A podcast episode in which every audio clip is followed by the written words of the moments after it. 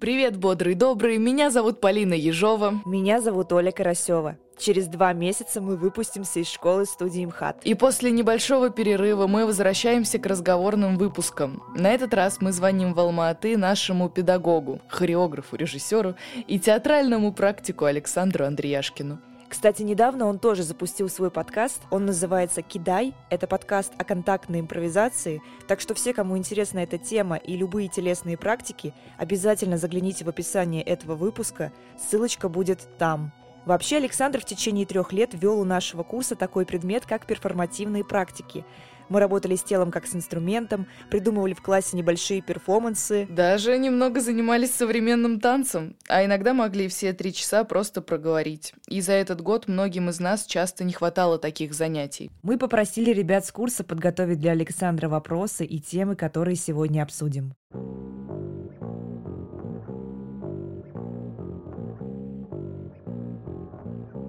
Давайте, у меня такое предложение к вам что ты уже сейчас такой немножко в позиции, ну вот это как бы хотят, хотят узнать наш курс, на-на-на, а давайте вот вместе втроем пообещаем друг другу, что мы будем говорить о том, о чем нам действительно интересно эти два часа. Я буду говорить о том, о чем интересно мне, вы будете спрашивать о том, о чем интересно вам. Мы можем так договориться? Можем. Госпожа номер два? Да.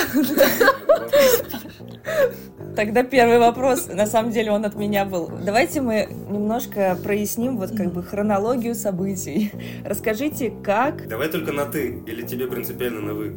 Нет, это по привычке. Если я тебе уже палки в колеса э, вставляю с самого начала. Да, давай на давай ты. на ты. Да. Сейчас загрузка, да, нормально. Тогда третий вопрос, да? Тогда сразу конец. А, расскажи тогда, как и когда ты решил переехать из России в Германию и как нашел, чем там заниматься первое время? Окей, хронология тогда еще может быть чуть-чуть раньше. Э, я где-то в десятых, э, в середине нулевых и в десятых много работал в Европе в основном, ну, в основном со своими работами, либо с какими-то коллаборациями. И в какой-то момент, особенно в начале десятых, был, был вот этот вопрос, уезжать или нет, ну так, может быть, пафосно, уезжать из России, потому что в Европе вроде как лучше, там интереснее, что-то что такое. Вот, и в, в тот момент я очень отчетливо почувствовал, что я хочу жить и работать в России, что я верю, что там в России происходят какие-то очень важные процессы, э, важные для меня, важные процессы в направлении той страны, которую я, в которой я хочу жить. И, в общем, я уверовал и остался э, в России э, и, стал, в общем, инвестировать свое внимание и свою деятельность там. Вот. И когда началась война, Несколько раз мы порывались с моей женой уехать, но не уехали в силу разных причин. Я думаю, в принципе, они все понятны. Можно это называть малодушием, можно это называть каким-то, наоборот, ответственностью перед какими-то проектами или там какой-то неготовностью. Я думаю, это просто какая-то совокупность всего. 20 числа я улетел, сентября я улетел в город Саранск вести театральную лабораторию со своими коллегами. Поэтому это не было каким-то решением, было абсолютно спонтанным Просто так получилось, что еще один режиссер, который был на этой театральной лаборатории, он собирался ехать в Финляндию из Питера на машине, а у меня была шенгенская виза, и вот э, я даже не залетая из Саранска домой, я просто, мы с ним довели лабораторию, 25 по-моему, числа или 26 мы въехали на машине в Хельсинки, и дальше я двинул в Дрезден, потому что там были знакомые, э, еще там по балет Москва, там есть Полука Данс Шуле, то есть такая академия Полука танцевальная, Э, которые готовят танцоров. И там были люди, я туда приезжал преподавать э, от балета Москва несколько раз, еще до пандемии. И там были хорошие очень знакомые, которые сказали, все, приезжай, вот, приютим, накормим, э, поживете. Как-то решили, что нужно попробовать остаться, получить ВНЖ Европейского Союза. И мы начали это делать в Дрездене, а Дрезден это такая саксонская земля, то есть я начал налаживать всякие связи. Понятно, что вот ребята, у которых мы жили, они нам очень помогли. Одна из них, она профессор вот этой школы Полука, а другой он француз, ее муж, он тоже художник, ну не танцор, а такой, но он актер классный. И вот мы жили у них с ребенком, понятно, все это, там, определенно свои бытовые приколюхи на этот счет. И, в общем, полтора месяца мы собирали документы, там надо кучу всяких собрать, всяких штук. Когда уже собрали пакет документов и пошли, нам сказали, у вас нет виза, мы вас не можем принять. И вообще, как бы, просьба выехать из страны. А, мы пошли к адвокатам, нам, понятно, всякие люди советовали, рекомендовали, там, предлагали пойти беженцами. Беженцами мы не хотели пойти, там, в силу разных причин. А, нашли адвоката, который говорит, да, Саксония просто суперконсервативная страна, ваш кейс, он там успешный, с ним можно как бы создавать прецедент. Просто Саксония, она еще не знает, что так, ну, как бы вот в Берлине уже так делают, а Саксония про это не в курсе, вы просто первый, кто начинает этот путь. Но если вы начинаете, если мы с вами идем в этот путь, э, я там почти уверен, что мы всего добьемся, но это будет полгода всяких адвокатских разборок э, с немецким правительством. И мы что-то решили, что мы не хотим полгода сидеть просто в Дрездене и разбираться там э, с правительством. А, мы поехали в Берлин, приехали на три дня, и нам так Берлин понравился, что мы там почти месяц провели, тоже там сменив, по-моему, четыре места жительства, и вот это все. Мы успели себе сделать прописку в Дрездене, а в Берлине, так как настроя, то есть это семья, и прописывать, вообще говоря, не, не особо легально. ну, то есть это, если там, грубо говоря, действительно за это возьмутся и выяснят, что кто-то тебя прописал, а ты там не живешь, то это штраф, по-моему, 50 тысяч евро или что-то такое. И вот те, кто несколько знакомых, они не были готовы нас вписать. Наша шенгенская виза уже заканчивалась, и мы выехали, мы просто потусили, по-моему, около недели в Турции еще. Вот, а потом приехали в Алматы, потому что здесь просто Машин отец, отец моей супруги, он тут тоже, он уехал, он как ученый вынужден был летом уехать из России. Вот такая ситуация.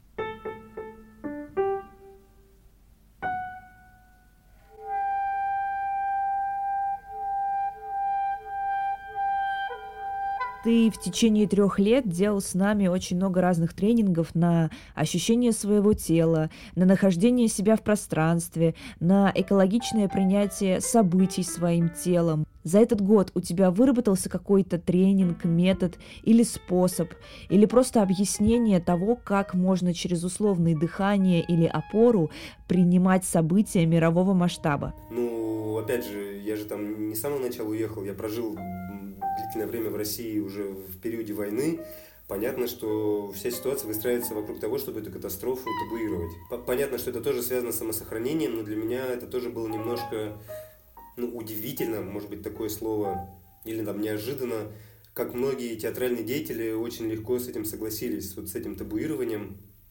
Я даже не говорю, понятно, что там речь не про то, что какой-то активизм или вот какие-то нарочито вещи, которые будут там а, а, очевидно наказуемы, а просто, ну то есть сразу согласились переодеться и вот как бы вести вот в этой ситуации, как будто ничего не происходит, а, а мы будем продолжать просто там, не знаю, спасать студии, спасать мастерские, спасать театры. И это я сейчас не морализаторством занимаюсь, а это просто ну, весь мой предыдущий опыт, он говорит о том, что в этот момент происходят очень ужасные вещи с телесностью, очень ужасные вещи происходят с сознанием, с каким-то с э, присутствием, с совместным бытием, в общем, если в такие категории уходить. Происходят, ну, окей, не ужасные, очень опасные вещи, которые могут просто разрушать э, изнутри. Если мы говорим, что были какие-то ценности, которые были для нас важны, что если это была не просто риторика, которая на тот момент была приемлема, а сейчас просто другая риторика приемлема, и поэтому мы так говорим, а что если действительно у нас есть как, какие-то ценности, это под угрозой внутри собственного тела, внутри человека собственного. И если это табуировать, игнорировать,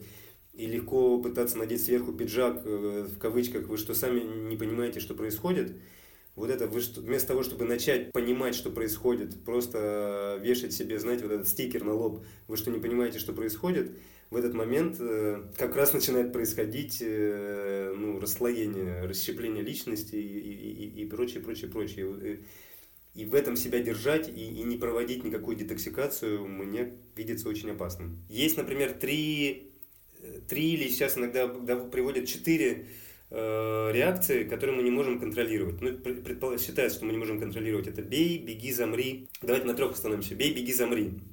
Если возникает, например, какая-то стрессовая ситуация, у кого-то из нас реакция бежать, у кого-то из нас реакция замереть, у кого-то из нас реакция атаковать в ответ. Вот, и в этом смысле, например, когда началась война, кто-то кто сразу побежал, кто-то сразу побежал на улицу, а кто-то впал в оцепенение. Вот эти были три реакции да, у человека. Кто-то сразу уехал, ничего не понимая, просто схватил чемодан, любой билет и вылетел из страны.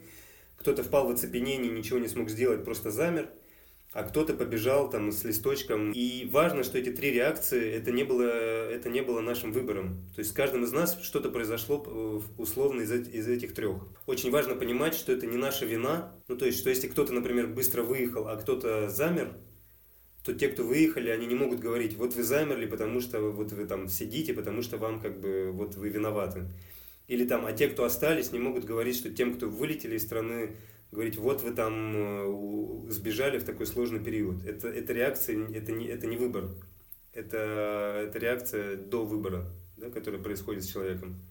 Но, опять же, и тут точно так же мы не можем друг друга и себя в первую очередь винить за это, но точно так же мы не можем и хвалить себя за это, да. То есть, если, например, кто-то такой, вот, а я молодец, выехал, да это не ты молодец, у тебя просто вот рептилоидный мозг так устроен, что ты, э, что ты убежал. И не знаю, вот э, шутинг, да, сейчас очередной там произошел в Америке, вот в аудиторию заходит человек и начинает стрелять из автомата, из пистолета, да, кто-то из людей побежит прыгать в окна, кто-то побежит на шутера, а кто-то замрет и не будет и будет вот в оцепенении сидеть, да, и, и смотреть на, на то, что происходит. Мне кажется, вот, например, уже вот это какая-то важная точка, вспомнить можно себя 24 февраля 2022 года и посмотреть, что там было, вспомнить себя 21 сентября 2022 года, посмотреть, э, что там было, и предположить, когда наступит еще какое-то такое число, да, что, что мне присуще, что мне свойственно, и это тоже не быть жертвой там, своих реакций, ну, просто таким пассажиром, а понимать, что вот, э, скорее всего, будет со мной как-то так. То, тоже, мне кажется, важно, что есть э, опора и гравитация, и реакция опоры. Да, и что объект любой находится в пространстве, когда он, у него есть какая-то опора, например, я не знаю, бутылка стоит на полу, потому что есть пол, и бутылка с помощью из-за гравитации все время падает на этот пол. И возникает реакция опоры. Пока у нас нет опоры или чувства опоры, э, нам бесполезно вообще принимать какие-то решения и как-то действовать. Хорошо бы себе это чувство опоры вернуть. Это и физически, и психофизически, и психологически. Вот где моя точка опоры. Вот. Либо если у меня была, как, э, было ощущение этой опоры, и почему-то я упал, вполне возможно, мне нужно переопределить эту опору для себя. Это верно и с точки зрения прямого тела, ну и то, что мы с вами занимались несколько лет перформативными практиками, что все эти телесные вещи мы можем экстраполировать да, в какие-то жи- жизненные там, процессы тоже. Самые базовые вещи, может быть, это, я сейчас, это, знаете, как марафон, э, какой-нибудь э, инстаграмный марафон. Э, стаканчик кофе с утра, в любимой кофейне, которая еще не закрыта. А это может быть, не знаю, 20 минут йоги. Это может быть, не знаю, посраться своей коллегой э, по работе. Ну, то есть люб, люб, любая, тоже, любая штука, которая возвращает опору. Важно при этом, ну, хорошо бы, чтобы это была какая-то не ложная опора, да, ну, то есть, э, там, не, опять, не иллюзия опоры, не концепция опоры, а то, что действительно этой опорой является. Потому что опора – это то, от чего мы можем дальше отстраиваться. Да? И если мы потом, нам удалось вернуть это чувство опоры, либо переуточнить, либо переизобрести, от этой опоры следующий очень важный момент э, позволить этой опоре себя отстроить. Да? То есть не, не тащить какую-то идею об осанке, что вот я должен быть каким-то таким, знаете, там, эффективным, вот так сейчас все плохо, я должен, не знаю, найти работу, устроиться в театр, или там, вот я должен, должен, должен, вот я, я весь такой молодец, я должен хакнуть эту систему, значит, я вот сейчас вот такой весь, как бы, я должен не пострадать, должен не сдаться, не, не проиграть. Это все какие-то перенапряжения, которые, ну, которые мы просто потащим дальше и, и потащим дальше какое-то, опять же, свое, свое представление, концепция об осанке или о своей идентичности, а не то, что на самом деле сейчас со мной происходит. А если мы действительно точны со своими опорами, эти опоры нами выбраны и присвоены, то дальше разрешить себе во времени от этих опор отстроиться. Да? То есть есть осанка, которую просто нас ударили по спине и сказали, ну-ка держи спину ровно, а есть осанка, это то, насколько я действительно выстраиваю, например, свой скелет или свой позвоночник именно от контакта с полом, от гравитации, от реакции опоры. И только когда у меня есть опора и есть отстроенность от этой опоры, э, я могу сделать следующий шаг, который будет более, более состоятелен, так что ли можно сказать, э, а не просто, что этот шаг из паники или из, из, из какой-то вот этой первичной реакции «бей, беги, замри», про которую мы говорили. А для того, чтобы возник шаг, возник возник сдвиг, нужно направление. Да? То есть нам, ну, то есть важно, чтобы у меня была опора, важно, чтобы была отстроенность от этой опоры, э, а не просто какие-то представления о том, что такое хорошо что такое плохо. А нет, мои действительно отстроенности. И важно, в сторону какого направления я могу с помощью этой опоры двинуться.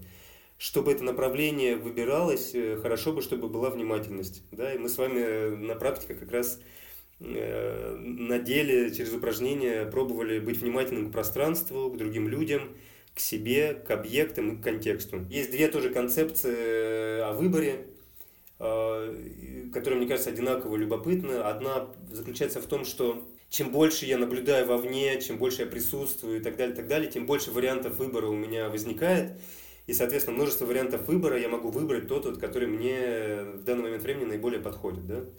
То есть там вот э, жизнь это супермаркет, нужно внимательно, не с, не с пустыми полками, нужно внимательно осмотреться, увидеть все и выбрать именно тот йогурт, который тебе в данный момент наиболее близок, да, а не схватить первый попавшийся, потому что ты в испуге, без потери опоры, и вообще ты начал падать и схватился за, за этот йогурт. Вот. А вторая концепция говорит в том, что чем более, чем более я внимателен, чем более я в присутствии и в осознанности, тем больше я понимаю, что нет никакого выбора, кроме как единственного возможного. То есть, если первое это про то, что э, вот супермаркеты, там огромное количество всего, и я вижу вот это огромное количество и, и начинаю выбирать, то второе, чем больше я осознаю этот э, супермаркет, чем больше я в контакте с собой, тем больше я понимаю, что мне нужно вот именно вот эта шоколадка, и ничего другого мне сейчас не нужно. И выбор один, единственно возможный, да? И чем точнее я в, в контакте с происходящим с собой, тем количество выборов у меня меньше на самом деле. И в идеале он там вообще в каком-то утопическом несуществующем идеале он единственный, единственно возможный выбор.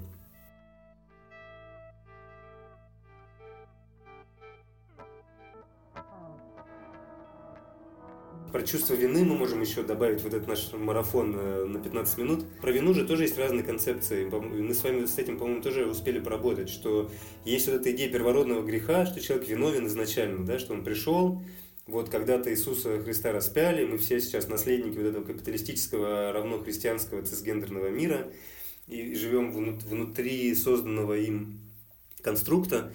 А, и в этом смысле вина это то, что это такой очень сильный хук, да, очень сильный крючок, на который нас будут сажать. Ну, то есть на, кто-то нас будет пытаться подсадить и говорить, вот э, Россия напала, вы что, типа, ничего не смогли сделать, вот, типа, вы, вы, вы должны быть виноватыми.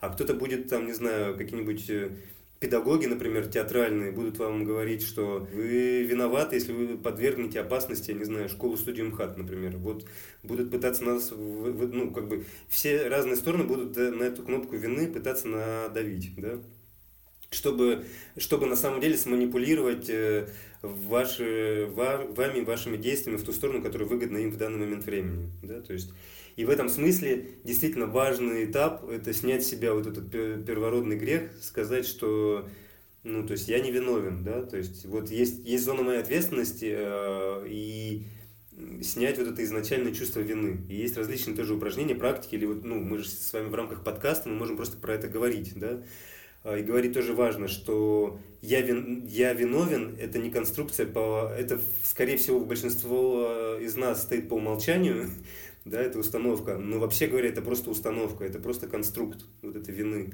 И когда в следующий раз мы чувствуем э, в общении с кем-то вину перед кем-то по какому-то поводу, допустим, опять же, нам кто-то говорит, вы что, как вы так могли сделать, вы же понимаете, что вы там что-то подставили, или там, как вы могли этого не сделать, вы же понимаете, что вот вы там что-то. Э, если я вдруг начинаю чувствовать, что я почему-то испытываю это чувство вины, или мне нажимают на это чувство вины. Подождите, подождите, подождите. Вполне возможно, мне просто давят на какой-то конструкт, и, и, и важно себя от этого конструкта отделить. Говоря проще и продажней, э, я не виновен, да, и не надо мне как бы изначально из этой позиции, что я виноват или виноват, э, со мной общаться. Это, это, это общение, извините, мне с данного момента времени не подходит. Если вы хотите поговорить про вину, поговорите с кем-то еще, со мной вы можете поговорить в другом ключе и о других вещах. Или, или о тех же самых вещах, но по-другому. Но не через призму вины. Вторая стадия – это наоборот. Сказать, это очень связано с художественными практиками. Сказать, ты сделал шаг, ты уже виновен. Да? Ну, то есть взять, взять наоборот эту вину, как изначально существующую, и с ней согласиться. И это для чего? Это опять же не про то, чтобы, чтобы освободить от себя от вот этих терзаний и все время каких-то размышлений, так, имею ли я право, не имею ли я право, виновата я или виноват ли я, не виноват.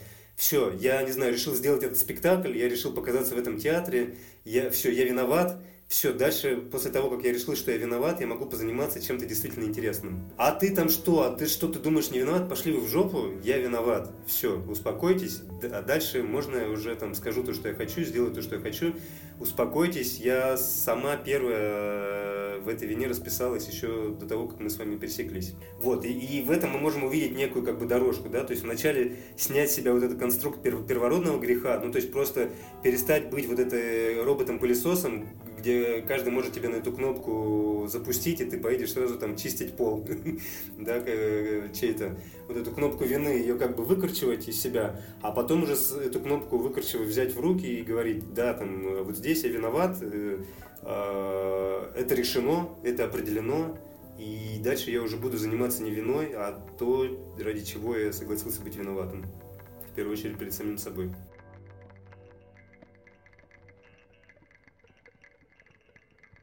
Так, э, теперь немного про танец. Значит, наш однокурсник Мирослав недавно опубликовал приглашение на госэкзамен. И, видимо, ему никто не написал. И тогда он опубликовал еще раз приглашение с подписью что-то типа «Неужели танец никому не интересен?» И он сказал, что ты ему ответил, что да, танец никому не интересен. Это была шутка или ты правда сейчас так думаешь? Ну, как любой качественный юмор, а я стараюсь шутить качественно, да, этот юмор, он скрывает какие-то, э, ну, э, важные при этом вещи, да, то, то есть вот проверяет опять эти опоры. Но у меня действительно, я помню, что и находясь в России, я, я испытывал лютый кринж по поводу того, что были какие-то обязательства художественные, которую там я продолжал выпускать. Продолжая доделывать спектакли или какие-то другие художественные произведения, чтобы не ёбнуться, чтобы получить за это деньги, которые будут нужны, скорее всего, очень сильно на фоне всего, что происходит. И просто потому, что моя, мой профессиональный навык сводится к тому, что не косячить. Три настоящих причины – но говорить, что я это делаю, потому что это спектакль, он, э, он несет какой-то смысл, он, не знаю, отапливает космос. Ну, как бы я абсолютно с этим не согласен. Внутри меня это абсолютно не так, и я испытываю лютый кринж, испытывал и испытываю, когда мои коллеги пытаются это так, так э, повернуть, какую-то свою деятельность. И в этом смысле это, конечно, не имеет отношения к экзамену по танцу э, в школе студии МХАТ, например, при том, что там Ира, мне кажется, и Рога супер крутой педагог, и это вообще большое счастье иметь такого педагога по танцам, как она, и, и, и прочие вещи. Но при этом действительно все вот это позиционирование, как только в этом позиционировании возникает попытка создать что-то еще, кроме как ребята, нам просто, ну типа, мы просто выбрали доучиться, или не знаю, или нам просто нужно это не ебнуться или еще что-то, я славливаю кринж.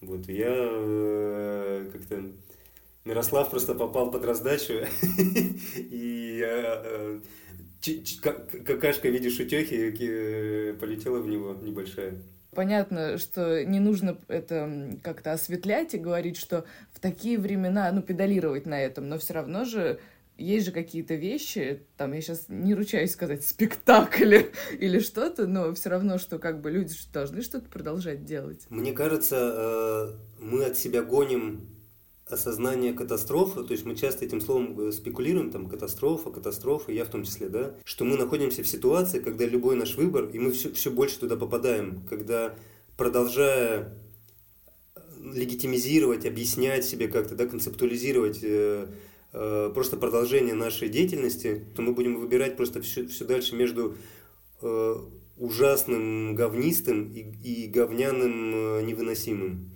И мы уже знаем все вот эти публичные примеры, да, вокруг которых уже сейчас там э, копии ломаются в театральном поле. Ну, когда мы, мы же знаем вот эти все штуки, когда человек, у человека выбор либо такой, либо такой, и какой бы он выбор не совершил, этот выбор ужасен. Просто продолжая делать то, что было до этого, и думая, что можно теперь сейчас себе как-то немножко это объяснить, и это и есть катастрофа на самом деле. Продолжая это, вот то, что помните, мы с чего начинали, что ну, как бы пытаться надеть в себе пиджак вот этот, вы что не понимаете, что происходит, давайте как бы э, просто продолжим и сохранимся, мы все больше оказываемся в этой ситуации ужасного невыносимого выбора, который нельзя не сделать. Давай я тебе сейчас проведу такой пример. Вот у меня есть спектакль «Обломов». И моя задача в этом спектакле состоит в том, чтобы сказать несколько реплик между сценами, между сценами, когда играют главные герои, перенести предметы, там, чашки на столе, э, халат подать, переодеть главную героиню И в этом спектакле есть один момент ну, такого моего раскрытия как художника, назовем это так. Я должна ей передать письмо, которое она прочитает между сценами. И у нас так с педагогического отрывка пошло, что в это письмо я каждый раз что-то пишу, а, хотя могла бы просто давать чистый лист и один и тот же конверт, условно, как реквизит. Но это письмо, оно каждый раз может быть разного размера, а, на нем может быть написано что угодно, оно может быть сделано так, что зритель тоже увидит, что там написано. И, в принципе, каждый раз я иду на спектакль только для того, чтобы передать это письмо. Можно я немножко за тебя допридумаю, например, сейчас? Да. А, допустим, если ты скажешь, э, Саш, я, блин, играю, это облом, играю в спектакле «Обломов», потому что мне капец как страшно, и для меня это какая-то возможность вообще просто там вот выдохнуть, вдохнуть, и еще как бы, может быть, э, подумать, что я что-то в профессии еще, по крайней мере, да, ничего не понятно там вообще, но хотя бы что-то в профессии могу там совершенствовать, оттачивать и пробовать. А на самом деле вот истинная причина такова, я скажу, блин, Оль, давай вообще обнимемся, проревемся там и что-то сделаем, да, если ты мне, я сейчас придумываю за тебя, если ты, Оля, с которой мы работали три года, начнешь говорить, Саш, а там мы на самом деле в спектакле-то что? Это вот все думают, что спектакль-то про это, а там вообще изоповым языком там это, а я еще, знаешь, тут подмигиваю вот так вот, а язык еще показываю, и зритель такой сидит и тоже, да, блин. Как только вы начнете ну, как бы мастурбировать на изопов язык и еще как бы говорить, что вот как бы вот, вот так вот все, в этот момент я испытываю, испытаю скорее, ну, я сейчас про себя говорю, да, ты не обязана обслуживать мои какие-то, ты не обязана, должна там пытаться мне понравиться или еще что-то, но я скорее э, расстроюсь, ну, если я тебя услышу вот такие какие-то объяснения. Там не говоря уже о, о том, почему, ну, то есть я еще понимаю, почему э, как бы театральные деятели, которые заставили, застали советский период, почему они там так как бы ну, на каком-то угаре этот изоповый язык обратно прыгают, и, и, с каким-то волнением и возбуждением, чуть ли не сексуальным, говорят, что а, вот, возвращается время изопового языка, вот, а мы там уже знаем, как там чего, все мы это были, плавали, там умеем. Я прям такой, как бы, окей, вы, вы плавали, умеете, но, но как бы в чем как бы прелесть, в чем радость. Я не понимаю, почему, например, иногда я встречаю, что у людей, условно говоря, вашего возраста, что что-то такое произносится, я слышу, что это просто, ну, как бы конструкт словесный, который, скорее всего, он произнес кто-то старший, по возрасту, и вы, вы его просто, ну, как бы передаете дальше. Он не осмыслен, ну, то есть вы его начинаете использовать именно вот про то, как ту опору, о которой мы говорили до этого. И вот этот изоповый язык для 20, там, не знаю, трехлетнего человека, что он всерьез начинает рассуждать, что вот изопов язык это теперь его как бы способ жизни профессиональный. Ну, то есть мне прям типа, вы-то зачем в эту паутину лезете обратно? Понятно, что кто-то испугался там и полез в эту берлогу, из которой он вылез там 40 лет назад. Вам-то это зачем? В чем как бы радость? Тут, может быть, что-то важно дополнить еще, что речь не, не только про то, что есть разные вообще формы художественной деятельности или там э, деятельности в искусстве, если мы такими словами позволяем себе оперировать. Осмыслять, например, вот эти три реакции «бей, беги, замри», да, осмыслять опору, внимательность, присутствие, осмыслять создание сообщества, осмыслять вот эту децентрализацию, централизацию, имперскость, колониальность. Это все как бы ну, это, это все, все те вещи, которыми можно заниматься, кроме как изопов язык, или как кроме того, что верить, что я там сейчас Чехова поставлю, или там Король Лир. А вы понимаете, что в Короле Лире это же все прям про нас. И ты такой, ну ё... Там и в Казахстане, например, сейчас, да, и я вот говорю, а куда сходить вот на какие-то такие ну, какие-то большие постановки, вот, что порекомендуете? Мне говорят, вот «Король Лир» сходите, вот это прям про нашу казахстанскую политическую ситуацию сейчас. Это такой, ну, блин, понятно, как бы. Речь про то, что чем мы действительно занимаемся и насколько наше декларирование соответствует нашему опыту. То есть насколько, например, то, что декларируется там, в той студии, в которой вы заканчиваете, или ту мастерскую, или в том театре, где вы будете работать, или в том проекте, насколько те вещи, которые произносятся там, как какие-то ценности или как какие-то высказывания, еще что-то, насколько они совпадают с действительно опытом, который там происходит. Насколько это присваивается. Мне как, как раз вот это к вопросу, танец, он там обесценился или нет – на мой взгляд, абсолютно нет. Э, понятно, что произнесенные ценности и не присвоенные телесно э, это большая, ну, большая дихотомия, да, большой разлом. Мне кажется, мы с вами в разной степени эти процессы в близких для нас, э, для близких для нас обществ это наблюдаем. Тебе могут рассказывать, что спектакль делается, ну то, что мы с вами обсуждали много на наших да, занятиях, что спектакль делается там о свободе, и режиссер вам будет говорить о свободе, а при этом будет вести себя, ну строить процесс абсолютно диктаторскими какими-то способами, да. Или мастер вам будет, э, воображаемый мастер воображаемому курсу будет говорить, например, про то, что про важность собственного мнения, важность проявленности, важность видимости, и при этом будет абсолютно закатывать этих людей в каток собственной оптики и быть абсолютно непримиримым каким-то другим проявлениям, например, да. Танец – это как раз то, тот очень наглядный способ, где ты не можешь просто, ну, как бы порассуждать о пируэтах, да, ты, ты либо делаешь, либо падаешь. Вот, и понятно, я сейчас какой-то пример из балетной больше среды, ну, то есть вообще вот эта телесность э, очень сильно телесный театр, что ли, телесное направление в искусстве очень сильно связано с присвоением опыта. По крайней мере, мне это, эта часть его интересна. И в этом смысле танец по-прежнему еще силен. Если мы, например, делаем какой-то спектакль о децентрализации, например, да, то, может быть, э, как минимум стоит начать с того, чтобы не просто актер читает монолог важный да, в этой повестке о децентрализации, например, а что он его еще и читает не по центру сцены. да, например, что он как бы просто своим, своим э, присутствием на сцене он эту децентрализацию, например, являет. Децентрализация просто как пример, да. Мне кажется, танец может привносить в театр именно вот эти все штуки, да, что, ну, как, как, как происходит позиционирование, потому что российский театр до сих пор все равно был, ну, как бы текстоцентричным в основном, да, при всем вот этим пост, пост, заигрыванием с постдраматическим театром, там, и с движенческим. Но окей, даже в этом текстоцентрическом театре, даже в том же условном Обломове, я не видел спектакль, мы просто его сейчас... Обломов штрих, да, как некий пример. Насколько там телесно, ну, как бы, есть телесное соответствие на тому, какие ценности вы, вы на репетициях произносите друг другу, да, закладываете туда.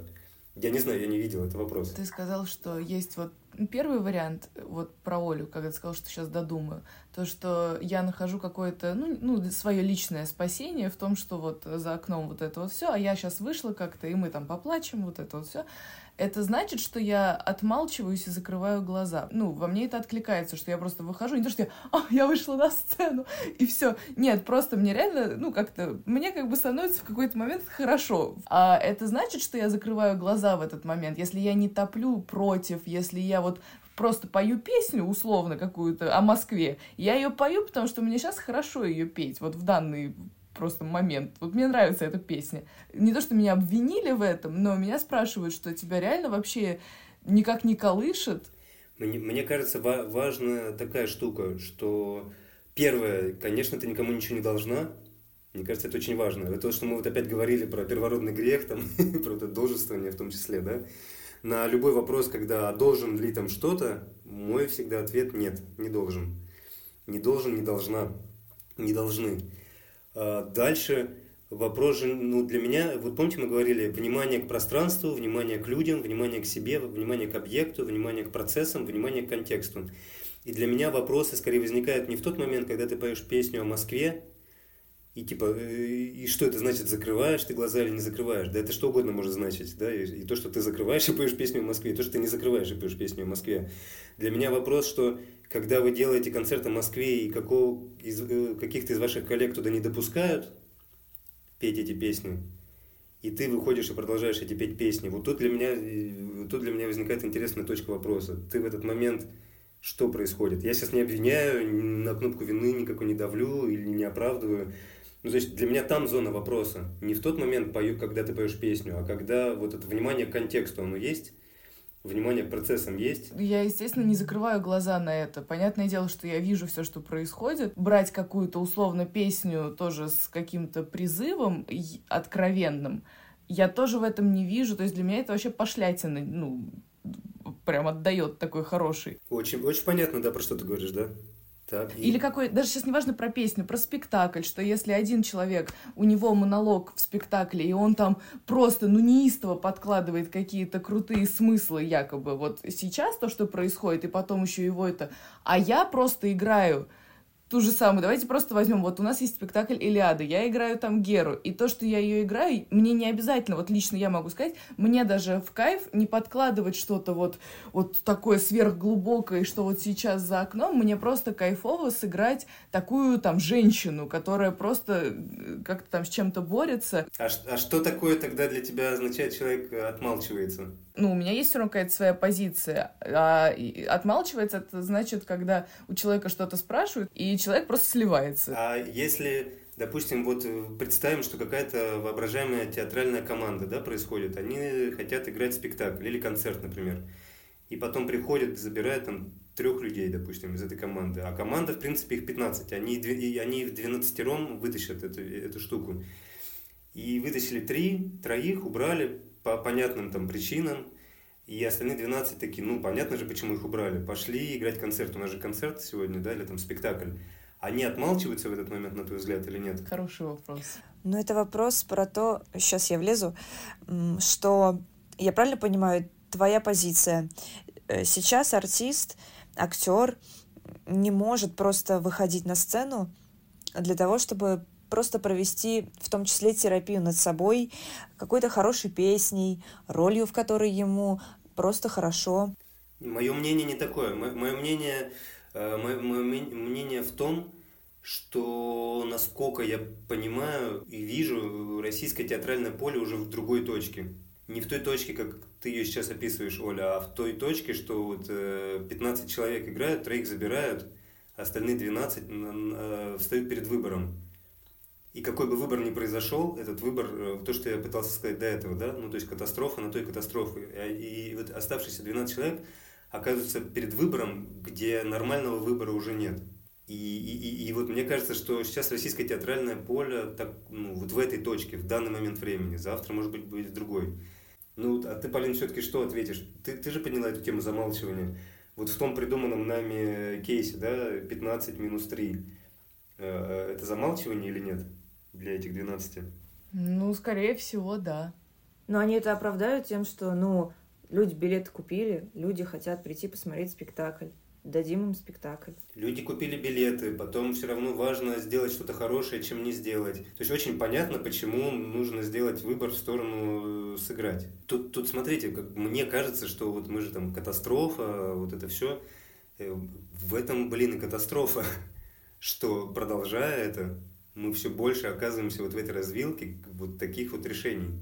И вот мне кажется, ну, как бы, если мы говорим про присутствие, осознанность, внимательность, и вот эти все бла-бла-бла-бла-бла-бла-бла, э, работа как-то, театр работает сегодня, да, вот эти все штуки, вот сегодня. Как театр с этим работает? Насколько мы, как театральные деятели, соответствуем тому тексту, который мы произносим в тот момент, когда приходит время выбора и действия это все очень, это капец неприятные, сложные э, вопросы, в которых, на мой взгляд, в текущей ситуации нет красивых выборов. И, и, и, вот, и вот катастрофа. И, и тут не про то, чтобы спрятаться за то, что ну вот все равно же нет э, хороших выборов, красивых, поэтому давайте как бы, не знаю, пусть эти 13 человек сыграют, или 12, да, потому что, ну, все равно же стрёмные выборы. Нет, это про то, что это наша деятельность, наше соглашение, поместил нас в эту точку, где наши выборы теперь таковы. А, ну сейчас вы что, не понимаете, какое время? Вот сейчас все выборы плохие, поэтому давайте, ну, как бы делать э, э, это, концерт, да, или там делать спектакль. Потому что все равно там, типа, не делать тоже плохо, делать плохо, все плохо, поэтому давайте делать. Не-не-не-не-не. Сейчас, мне кажется, время, когда... И оно всегда таким было, просто сейчас это острее проявлено. Если мы говорим про какую-то перформативную оптику на все это, да, в художественном поле, или там про телесную, то, что Оля за что топит танцевальную в каком-то широком смысле, да, вот в каком-то вот уже в современном, что увидеть, что художественный выбор, он как бы и в этом состоит, да, художественная позиция, она и в этом, художественная миссия, она и в этом, какой опыт мы создаем, какие, какие иллюзии мы создаем, да, какие иллюзии мы проявляем. То, что, помните, мы говорили на самом простом примере, там, не дел, ну, как бы, не ставь по центру, если делаешь о, о, о децентрализации, ну, точно так же и здесь, ну, как бы, ну, там столько я слышал разговоров вот в этих разборах различных пьес, что вот люди стоят перед выбором, вот смотрите, вот то, все, все, все, все. Но вот мы, как это, люди, деятели, которые это все изучают, изучали, вот мы сейчас тоже перед этими выборами. какую информацию мы производим, какой опыт и телесный в том числе мы производим, какой социальный опыт мы производим, какой художественный опыт мы производим. Если мы говорим, что искусство работает с иллюзиями, то есть создает иллюзии, в которых переживание честное, какие иллюзии мы считаем важными производить? Как, как, как, какой опыт э, произведет э, вот, вот эти оставшиеся, произведут вот эти оставшиеся 12 человек, когда они продолжат играть, да, или когда они откажутся играть. Это будет разный опыт. Он и там, и там плохой, но это будет разный опыт. Какой опыт мы производим? Опыт переживания, что эти люди продолжили, или опыт переживания, что эти люди выбрали не продолжать? Потому что минус 3. Если мы просто продолжаем делать то, что мы делали и как мы это делали, просто по-другому это объясняя, для меня это скорее показатель того, что я нифига как бы не, не присвоил то, что произошло, нифига не понял, и, и на самом деле тогда не особо понимал, и, скорее всего, просто, ну, тогда было удобно пропагандировать одно, а сейчас как бы удобно пропагандировать другое. На мой взгляд, произошла необратимая катастрофа, очень сильная, очень масштабная, очень большая. И внутри этой катастрофы невозможно просто продолжать ту же форму, если мы такие метафоры из танца опять берем, да, просто по-разному ее, по-другому ее чуть-чуть концептуализируя и оправдывая. Это другое время, это другое время требует другой формы. Это может быть как, как прямая театральная форма, но это точно так же может быть и другая форма вот этих выборов, вот этих 15 человек, да, у которых забирают троих. Другая форма в том смысле, которая производит какой-то другой опыт, альтернативный. Или наоборот, опыт поддержания э, происходящей реальности. Продолжая и выходить на сцену, зная, что троих э, днем забрали, мы какой опыт производим, в сторону чего? Не продолжая, какой опыт производим, в сторону чего? Ну вот, э, вот это, вот это какая-то... А если мы просто говорим, что мы это делаем, чтобы, не знаю, спасти театр или там спасти еще что-то, мне кажется, это, это как раз, ну, это то, что разрушает театр, на мой взгляд. То есть мне, мне в этом смысле близка мысль, что ну как бы не, не любой ценой искусство это точно не то, что любой ценой должно быть спасено. А если это просто картина, которую мы боимся потерять и готовы, чтобы все сгорело вокруг, ну пусть картина выживет, мне такое, такое искусство и такое отношение к искусству неинтересно. Я в такое искусство не верю.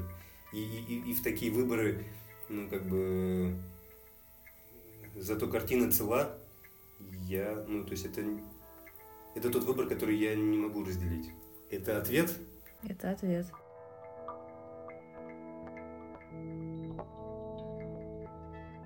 Я помню, что когда вы ну, либо уже поступили, я не помню, либо только шли экзамены, и шел разговор о том, чтобы я с, с вашей мастерской, с вашим курсом тоже был педагогом перформативных практик. Мы встречались с педагогами мастерской, с различными, обсуждали. Ну, то есть, а зачем, а если какая-то цель, если какая-то сверхзадача вот этого курса, или это просто еще один курс, ну, как бы, вот просто нужно его оснастить. И мне очень понравилось, как один э, человек сказал, что для меня будет успех, э, для меня все сложится, если по окончании э, этих четырех лет эти ребята не захотят работать в репертуарном театре. И тогда я понял, блин, это такая крутая задача, я точно в деле, и я прям тогда сказал, все, то есть невзирая ни на заработок, ни на какие-то там зарплаты, которые, понятно, там очень символические, невзирая там на какую-то вот эту нагрузку, э, э, это задача, в которую я точно готов вписаться. Вот, а сейчас мы вот в этой точке, в какой есть, да. Опять, и тут очень важно, просто мне кажется, не бо... ну как бы не бояться, мне, я сейчас про себя говорю, да, не бояться признавать и видеть, что это, ну как бы все пошло не так. у этого есть причины, там, и пытаться в этих причинах тоже разбираться. Не так это не означает, что у этого какой-то плохой финал там, или что-то, да. Катастрофа это же не просто вот красивая греческая какая-то а, где-то там происходящая великая беда. А, вот, ну то есть это тоже часть катастрофы для меня. Вот. Ее важно для меня прожить, и прогоревать, и проговорить, и происследовать, и там на телесном уровне пропрактиковать. То есть это не, как сказать, это не, ну не то, что, ну все теперь, как вот Полина, да, говоришь, там, ну что теперь не жить, что ли? Да нет, это, ну, это жить, ну и проживая и вот это тоже. А вообще, как тебе кажется, возможно ли быть успешным в искусстве и при этом оставаться в гармонии с собой. Ну, то есть, возможно ли это было когда-то раньше, и возможно ли это в будущем? Мне кажется, что есть тема прошлого века, когда, когда было очень важно признать травму, ну вообще, когда вот начало еще появился психоанализ и появился вообще доступ информации, всякие медиа, и вот эта тема травмы была очень важна, и огромное количество именно внутри искусства оцененного, оно было связано вот с этой, в каком-то смысле мы можем это увидеть как культивирование травмы, да? То есть очень важно вначале эту травму было в себе увидеть, потом ее как бы сделать видимой вовне, а с какого-то момента стало важно ее культивировать. И, и во многом ну, герои прошлого века, такие и поп, поп-герои, и там другие какие-то герои в культурном поле и в поле искусства, во многом это люди, которые как-то так или иначе интуитивно или осознанно, спекулятивно, продюсерски или, или абсолютно по чесноку культивировали вот эту свою травму. Да? Травму превращали в источник или даже травму превращали в объект. А, это очень важный процесс, его очень важно было пройти. Я верю, что это не финальная точка, я верю, что это как бы неизбежный, но, неизбежная, но неизбежная важная, но ступенька на пути дальше. И я верю про то, что э, гармония это не что-то там пассивное, успокоившееся и, и такое заплывшее жирком. Да, гармония это вот как раз внятность присутствие, осознанность, вот, может быть, какие-то такие слова мы можем да, использовать. И я верю в то, что возможно искусство и успешность не только в том, чтобы теребить свою травму или как бы культивировать, а то искусство, которое пытается не сохраниться как, как объект искусства, а сохранить себя через искусство, вполне возможно могут шагать, пробовать шагать на вот эту следующую ступеньку. Не пытаясь игнорировать или перепрыгнуть, особенно сейчас, да, не пытаться проигнорировать травм, травматичность, свою травму и прочее, пройдя ее, но не, не застряв в культе этой травмы, а поняв, что дальше мы можем как бы инструментарно с этим общаться, и что мастерство, настоящее мастерство, оно не менее завораживающее, чем э, ну, какая-то вот э, травмированная гениальность, э, когда человек себя сжигает, и вот и это, и этим сжиганием мы любуемся. Да? Что на сцене, что там в музыке, что там где-то еще. Это ответ? Красиво? Заебашил? Просто. Это точно войдет. Вот Оля делает подводки для сторис. Это точно туда. Так, сейчас. Что сказать об этой профессии? Что сказать об этой профессии? Что сказать об этой профессии? Друзья, Благодаря вашей активности, вашим лайкам, комментариям, благодаря тому, что вы делитесь нашими выпусками у себя в социальных сетях, мы попали в подборку Яндекс Музыки «Новинки этой зимы». И мы хотим сказать вам огромное спасибо. Поэтому мы продолжаем наш общий тренинг. Продолжайте ставить лайки, пишите комментарии. Видите, это реально работает. И благодаря вам что-то получается, и мы делаем эти выпуски. Так что поддержите нас, если хотите, чтобы мы поскорее смонтировали вторую часть нашего разговора с Сашей. Спасибо, что вы дослушали до конца этот выпуск. Ну все, чао.